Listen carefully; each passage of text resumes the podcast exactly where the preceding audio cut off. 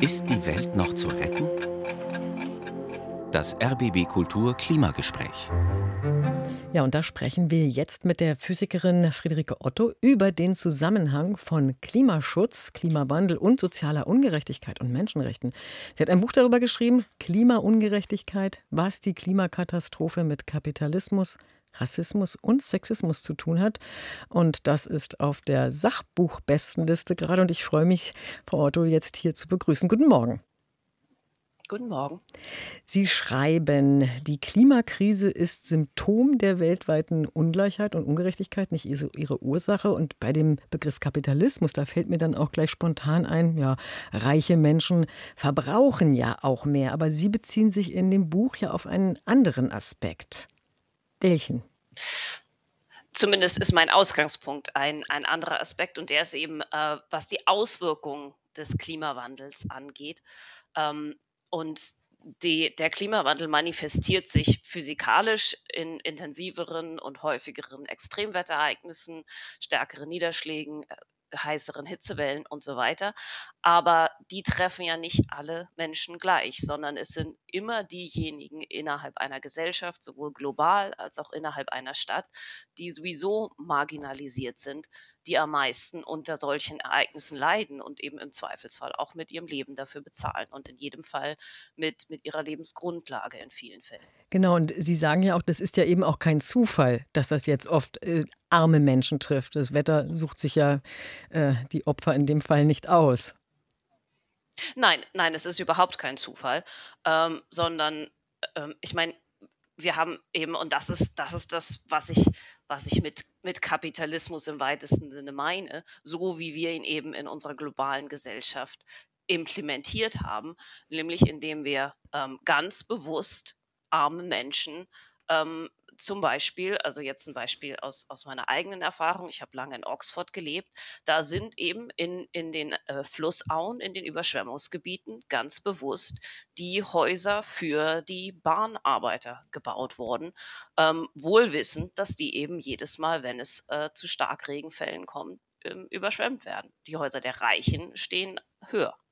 Das heißt, wenn wir das jetzt ja wissen, müsste also unsere, ja, unsere Energie, die wir dafür aufbringen, den Klimawandel aufzuhalten oder zu stoppen, auch ein, äh, in der Sozialpolitik sich niederschlagen, oder? Auf alle Fälle. Und vor allem äh, geht es mir in dem Buch eben auch darum zu zeigen, dass es nicht, dass Klimawandel eben nichts ist, was, was irgendwie extra noch ein Problem ist, das auf unsere Gesellschaft zukommt oder zugekommen ist, ähm, neben all den anderen Problemen, die wir, die wir haben, sondern das ist eben eine Dimension ähm, der, der Ungerechtigkeit ist und der Ungleichheit. Und wenn wir eben Ungleichheit bekämpfen in unserer Gesellschaft, dann äh, sorgen wir dafür, dass Menschen viel besser mit äh, Extremwetterereignissen umgehen können. Aber natürlich ähm, bringt es auch was am, am anderen Ende. Denn im Moment machen wir ja diese ähm, sogenannten Kompromisse auf den, auf den Klimakonferenzen, wo immer so getan wird, als würden also legitime Anliegen verschiedenster Menschen gegeneinander abgewogen werden. Aber was tatsächlich ja abgewogen wird, sind ähm, die finanziellen Interessen einiger weniger Reicher gegen fundamentale Menschenrechte eines Großteils der Menschheit. Sie erwähnen ja in Ihrem Titel in dem Buch auch äh, neben Kapitalismus, Rassismus und Sexismus. Was, was hat Sexismus mit Klimaungerechtigkeit zu tun? Sexismus genauso ähm, wie Rassismus sind halt ähm, zwei ähm, die ganz starke, ähm, sag ich mal, Dimensionen von Ungleichheit und Ungerechtigkeit, die sich, die sich durch alle, alle ja, alle Geografien ziehen, die eben dafür sorgen, dass ein Teil ähm, der Gesellschaft von vielen Dingen ausgeschlossen ist. Also beim, beim zum Thema Sexismus zum Beispiel, ähm, dass in, in vielen Gesellschaften global gesehen sind immer die Männer diejenigen, die Vorstand des Haushalts sind. Das heißt, wenn es Hilfsgeldzahlungen oder sowas gibt, werden die immer an Männer ausgezahlt. Gleichzeitig sind aber fast äh, in, in vielen Gesellschaften Frauen dafür verantwortlich, ähm, ja, für, für angemessene Ernährung zu sorgen. Das heißt, ähm, die, sie sind damit also ähm, denen wird nicht geholfen, obwohl sie eigentlich die Hilfe bräuchten. Das ist jetzt, aber das zieht sich eben auch, das sieht man in ganz unterschiedlichen Ausprägungen.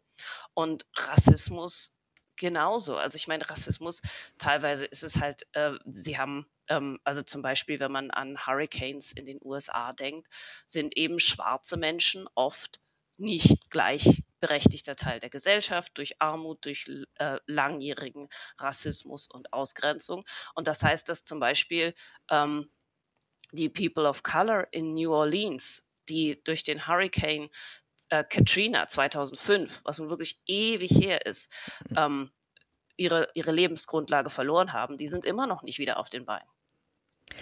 Das ist ja eigentlich auch eher ungewöhnlich. Sie sind ja Naturwissenschaftlerin und betrachten trotzdem den Klimawandel eben nicht nur naturwissenschaftlich, aber auch.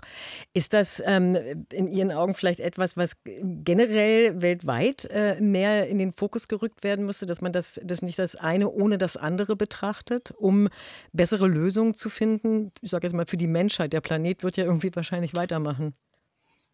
Der Planet wird auf alle Fälle weitermachen. Ähm, und um eben den Fokus auf die Menschen zu legen und darauf, worum es eigentlich geht und warum wir uns überhaupt so mit dem Klimawandel beschäftigen, ist ja eben, weil er Menschenrechte gefährdet. Und das kann man nicht nur physikalisch betrachten. Also der, der Klimawandel ist auf alle Fälle ein Problem, dass man eben nicht das ist kein physikalisches Problem, für das es eine technische Lösung gibt, sondern es ist ein soziales Problem, für das es soziale und politische Lösungen geben muss. Und darum kann man es eben auch nicht nur durch, sag ich mal, die, die Brille einer Disziplin betrachten.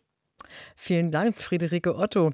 Klimaungerechtigkeit, was die Klimakatastrophe mit Kapitalismus, Rassismus und Sexismus zu tun hat. Wirklich erhellende Einsichten in diesem tollen Buch, erschienen im Ullstein Verlag. Vielen Dank für dieses Gespräch.